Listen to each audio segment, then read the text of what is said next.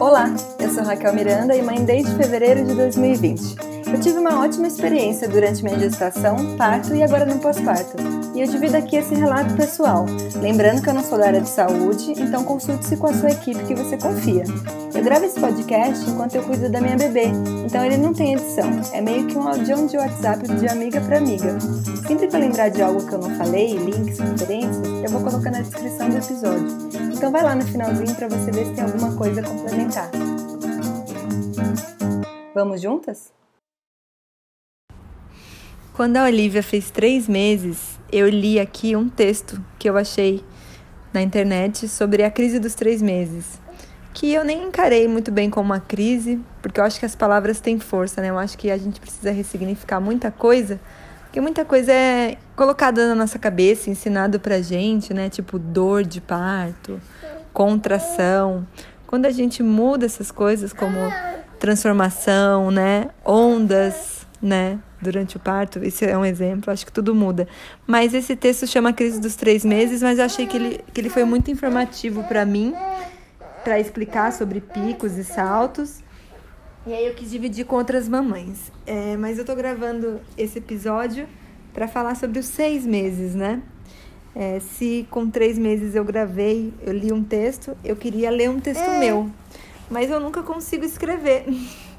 Danilo tá voltando aos poucos a trabalhar, fica eu e a Olivia aqui. Então eu não consigo parar para escrever. Até conseguiria à noite quando ele tá aqui com ela, mas eu fico com tanta saudade de nós três que eu prefiro ficar com eles. Mas então eu vou falando aqui da minha cabeça enquanto eu olho ela. Resolvi gravar esse episódio porque de repente olhei para ela e tô vendo o tempo passar aqui. Ela tá cada vez mais esperta, cada vez se entendendo como indivíduo, né? É, eu lembro que, acho que desde um mês e meio, dois, eu coloco, coloco colarzinho de âmbar nela. E, e tá tudo certo desde então. E agora ela percebeu a existência dele, então no pescoço ela tenta tirar, aí agora eu coloquei no tornozelo, ela tava tentando pegar o pezinho dela. Então é muito interessante, assim, ver é, esses, esse pico, assim, que eles têm, né? Falei pro Danilo seis meses atrás era um bebê que só dormia, que não sabia de si, né? É, qualquer coisa a gente colocava no sling, fazia um charutinho, resolvia. E agora é um bebê que tá começando a formar uma personalidade, a ter seus gostos. Tem alguns brinquedinhos que ela gosta mais, outros que ela gosta menos. Tá começando a entender que ela não é, eu e ela não somos um, um ser só. Então isso é muito interessante e, e encantador de acompanhar, né? Ela olha as gatas, interage. Isso é uma coisa assim que o pessoal tem me perguntado, né? Como, como estimular um bebê. E eu nunca fiz nada por aqui. Eu acho que a vida já é estímulo suficiente, né? Eu acho que a vida fora do útero, fora da barriga, já tem muita coisa para ver, né? É a casa, é uma planta, são os carros passando na rua. A Olivia adora ficar olhando os carros passando na rua, fica um tempão quando ela tá um pouco mais agitada assim, eu saio com ela na varanda ou saio na janela, ela fica olhando o cruzamento. Então, nunca coloquei nada demais assim, tem uns brinquedinhos favoritos por aqui. Eu posso até fazer um destaque no meu Instagram mostrando, mas eu acho que cada bebê também tem as suas preferências, né? Foram coisas que tanto que a gente ganhou de amigos e familiares, quanto alguns brinquedinhos que a gente comprou, que a gente achou bacaninha ela gosta muito. Depois que eu gravei o episódio sobre música e bebês, né, com a Camila, que é professora de música, é, eu, eu vi que o ideal é colocar música mesmo de verdade, assim, para o bebê ouvir e não tanto essas músicas eletrônicas de brinquedo, né, que são criadas em computador. Não que tenha algo de ruim, a Camila fala sobre isso no episódio, recomendo ir lá e ouvir mas que, que pô, se a gente tem música de verdade, assim, né, que foi criada, pensada com carinho, com acordes, notas e tons, por que não? E eu tenho ouvido há muito tempo que uma outra amiga minha que tem um bebê, que é o Chico, vai fazer um aninho em novembro, me indicou o tem um álbum do Barbatux chamado Tumpá, e é muito gostosinho, muito legal de ouvir. A Olivia gosta bastante, eu coloco aqui em casa, aqui para ela, quando fica nas duas, ela presta bastante atenção. É... Então, esses seis meses tem sido. Passar, passou muito rápido mesmo, bem que me avisaram. Daqui a dez dias eu volto a trabalhar. Que bom que eu tenho o privilégio, vou poder trabalhar de casa no meio dessa pandemia, não vou precisar me arriscar. Então, isso é uma outra coisa que eu não passei também, né? Eu não, não me preparei assim, eu não congelei leite, por exemplo. Tenho, acho que eu tenho uns quatro, cinco saquinhos congelados que eu precisei tirar quando ela dormiu muito e o peito ficou cheio. Mas eu não fiz essa, essa organização porque eu vou ter esse privilégio de trabalhar de casa, então vou colocar ela do peito, ela vai mamar direto da fonte. Falando de alimentação, tá crescendo os dentinhos de baixo, começou a rasgar quarta-feira passada. Hoje é sexta, é, tem, 10 dias começou a rasgar, ela começou a ficar reclamona é, e já saíram aqui para fora. Chegou também o cadeirão dela, é, de alimentação. Ela tá quase sentando, então eu acho que para ela começar a comer, só falta eu estar tá pronta. E vai muita terapia, né? Que inclusive hoje é dia da minha terapia. Ela tá tentando comer o colar de amba, que eu não acho muito seguro. Deixa eu tirar aqui dela e esconder. Porque não é muito seguro, vai que arrebente, né? Então, só falta eu ficar pronta para ela começar a comer e talvez ela sentar um pouco mais firme. A gente fez um curso chamado Colher de Pau sobre introdução alimentar. Eu gostei demais. A Fabiola, que é a professora, é, é uma pessoa incrível. Eu falo para o Danilo, foi um curso sobre educação, não foi sobre alimentação. E eu pretendo fazer um outro curso com uma Nutri, é, chamada Lisiane, que eu conheci no curso de amamentação que aí é um curso mais prático de receitinhas, de como manipular os alimentos, como preparar, como congelar. E acho que depois, quando tudo começar e, e, quando a Olivia começar a comer, quando a gente começar esse ritmo, eu posso gravar um episódio contando como é que foi a introdução alimentar dela. Que eu acho que já está próximo para acontecer, né? Só, acho que só falta ela sentar um pouco mais firme e, e eu tá pronta.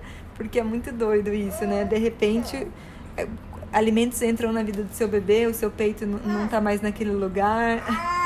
Eu acho que a introdução alimentar pode ser alívio para muitas mães, mas também pode ser um pouco fantasma para outras, e eu estou nesse grupo.